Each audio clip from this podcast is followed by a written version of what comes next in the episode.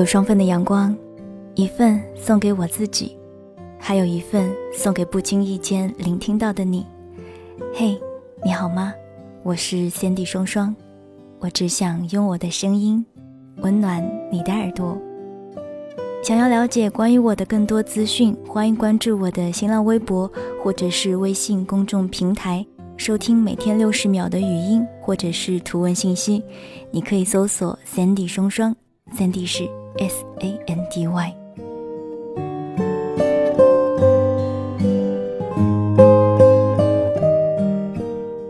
七月十八日清早，我拖着疲惫的身躯下火车，从上海南站坐车回家。记得几年前第一次坐火车去广州，我就跟自己说，这辈子无论多穷，无论如何都不要再坐火车了。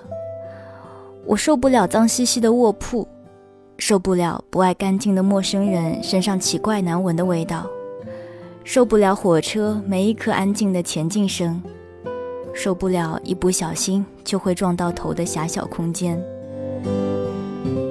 以上描述的这些画面，原本早就在时光的流逝中被我忘记了。但当我接到通知，我需要再坐一次火车时，所有的一切不情愿就这么冒了出来。我自认为自己不是一个娇气的姑娘，但也总该要有抱怨的权利吧。而且这些所谓的情绪，其实也只是一瞬间，震惊完了。当然，也就可以坦然面对了。再一次坐上火车，不出我的意料，卧铺的被单、被子和枕头依旧污迹斑斑，而我呢，也没有傻头傻脑到经常要撞头。本着既来之则安之的心态，晃晃悠悠的，一直就这么坐着。回程的时候，我拿出新买的。无比艳丽的大围巾铺做床单，那个时候的心情好像也瞬间好转了。偶尔和同事聊聊天，偶尔看看窗外，有大片大片的绿色，风景还不错，所以感觉也不赖。火车上熄灯的时间格外的早，九点三十分就已经一片漆黑了，唯有过道旁的小指示灯微微泛着光。还有经过站台时冷清的路灯投射进来的光。我无心睡眠，坐在同事的床上和对床带着孙子的老爷爷聊天。老爷爷笑着说：“他想要过的生活，他想回到老家种田晒太阳，闲来无事去乡间走一走，睡醒了就和他的左邻右里喝茶闲聊。”虽然车厢里摇摇晃晃的，又格外昏暗，我却仿佛可以看见他眼里的光，装饰着他淡然的笑。然后他低下头，看看怀里抱着的孙子，说：“孩子，也总得有人带的。”我忘记问老爷爷，他此行是去往哪里，要去做什么，但我记得他说。他带孙子去过了不少地方，儿女们自己赚钱，他就用自己的存款走走看看。人人都有辉煌的时候，却也都终将老去，承受生活带给自己的改变。我承认，在内心深处，我是一个悲观主义者。我不过是用这些自以为是的话语，一直在安慰自己罢了。我也害怕自己老无所依，害怕现在拥有的所有幸福和享受都会落败荒芜，最后会忘了究竟为何而生存。我想，老爷爷嘴角的微笑和他眼中闪烁的光，会是我这段行程中最美的记忆，胜过所有，也抹去了所有。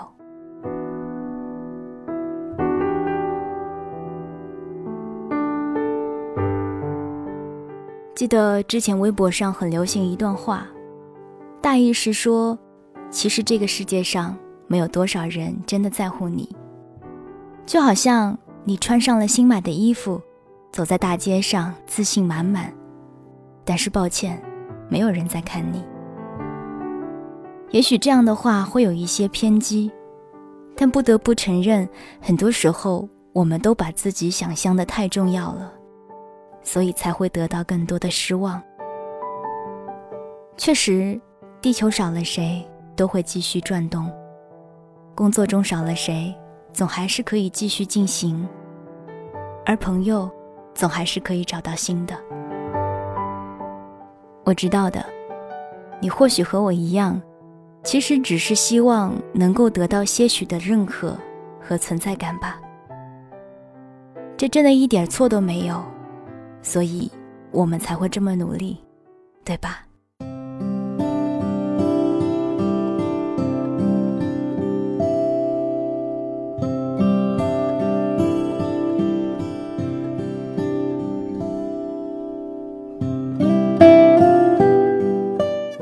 个月前。一个导演朋友找到我，说让我帮忙客串一下角色，我毫不犹豫的就答应了。原因很简单，我愿意尝试从来没有做过的事情，哪怕明明知道自己不会是出色的那一个。那天拍摄的演员中有我，还有许多小朋友和家长。独自去到一个陌生的环境，周围一群陌生的人，不知道该不该做。不知道手上拎着的大袋小袋该放在哪里，会不会妨碍到别人？会不会弄丢？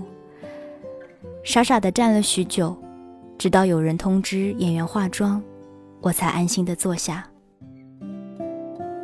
工作这几年来，已经磨去了我的很多羞涩和胆小。虽然我不再是那个怕生的姑娘，但是因为未知，我内心总还是有一些忐忑的。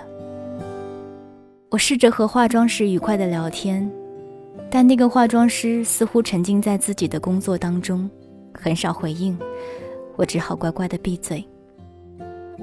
我很清楚的知道，我习惯一个人做很多事情，但我绝对不会让自己在工作场合或者是需要合作的场合孤军奋战。我经常收到很多听友的留言，诉说自己的孤单和无助。回应的犀利一点就是，那些都是自找的。即便你周围有着成千上万的人，当你把自己牢牢锁住时，究竟会有谁会自找没趣的来关心你呢？倘若你周围有十个人，你对着十个人微笑，那么总会有一个和你一样傻白甜的人来回应你的微笑吧。即便他不会成为你的战友，但至少此时此刻。你们已经有所连结，心安了，一切也都会随之化解。多一份回应，多一份安心，这大概就是为什么很多人会渐渐的将被动化为主动吧。回归到片场，待到放饭的时间已经是下午一点多了，和另外一位化妆师一同前往用餐点。孩子和家长早早的坐下，已经开始用餐了。工作人员到处找着人递上盒饭，可一到我们这边，就总是故意的略过，恭维的向他的领导们送饭。而那时的我早已经饿到胃疼，却还要因为所谓的等级被活活的饿着，我满心的不甘。在一旁的化妆师拍拍我的肩膀说：“你自己过去拿饭。”然后找地方坐下来吃，我再等一会儿。我摇了摇头，也许是怄气，也许是感谢，又或许只是胆小吧。此时，一旁的工作人员又说：“下一批饭要再等一等，一会儿再来。”于是，我和化妆师就这样默默地站在一旁。我知道自己不是什么了不起的人。我也知道自己不该奢望会有什么待遇，但我不想这样。我不甘心自己是一个失败到可以随便被忽略的人。当我准备转身离开时，导演朋友过来看着我说：“怎么还不去吃饭？我还没来得及回应，他就嘱咐工作人员多拿一份，然后挪出一个位置让我坐着。在那一刻，我的内心是充满感激的，感激他将我从不知所措中拯救了出来，挽回了我自以为是的所有自尊。是的，也许我真的还很渺小，但是我感谢所有看到如此渺小的我，还愿意拉着我的所有人。远远夜空，闪闪的星。照着我的梦，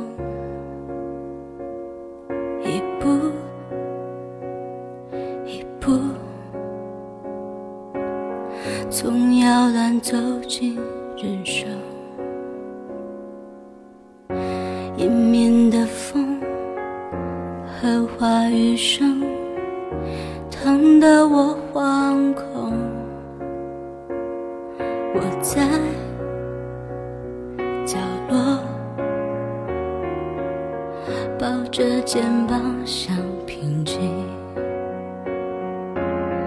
快要流泪的脸，转过身去哽咽。别望着我，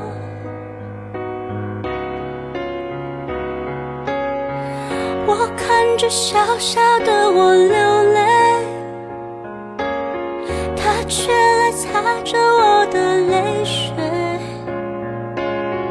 他指着远方皎洁的月亮，亲了亲我的脸庞。我靠着小小可能有人会跟我说，等哪一天你成功了，一切就都会好起来的。我不晓得成功是什么，我也不知道要如何才能够被称得上是成功。如果成功那么容易的话，为什么会有那么多平凡的人呢？我没有什么远大的目标，而我也不是那个特别勤奋的人，所以成功于我而言，大概就是一个远远观望的，可以让我更努力的词吧。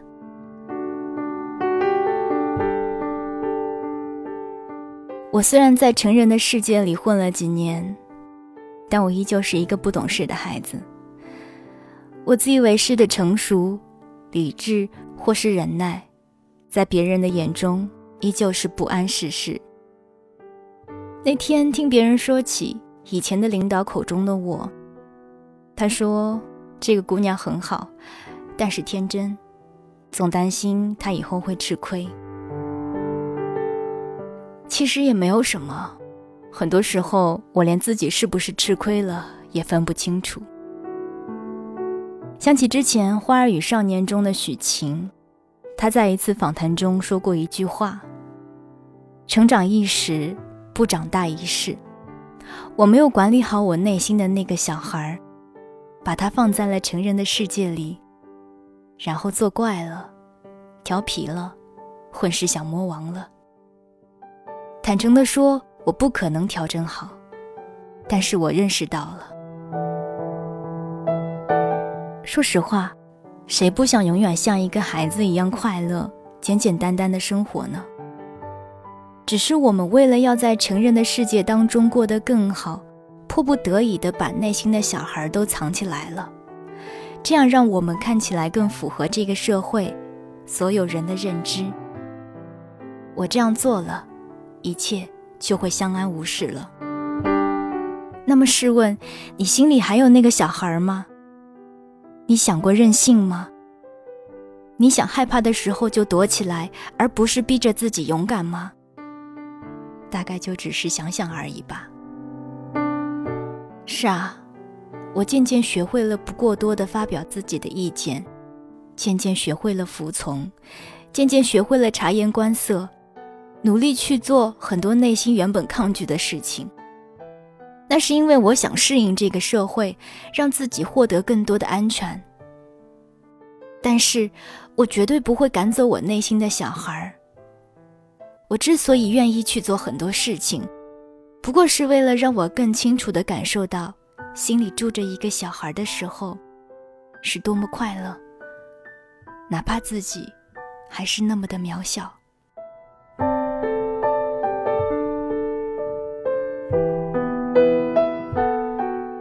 常有人跟我说：“你又不是孩子了，成年人就该隐忍，这样才懂事啊。”可我就是想吃一颗糖，为什么得不到我还不能哭呢？万一哭了之后，有人给了我一个拥抱呢？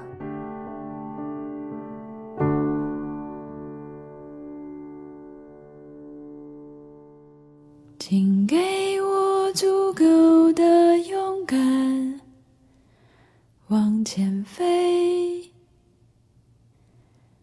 考验我的心，别说后悔。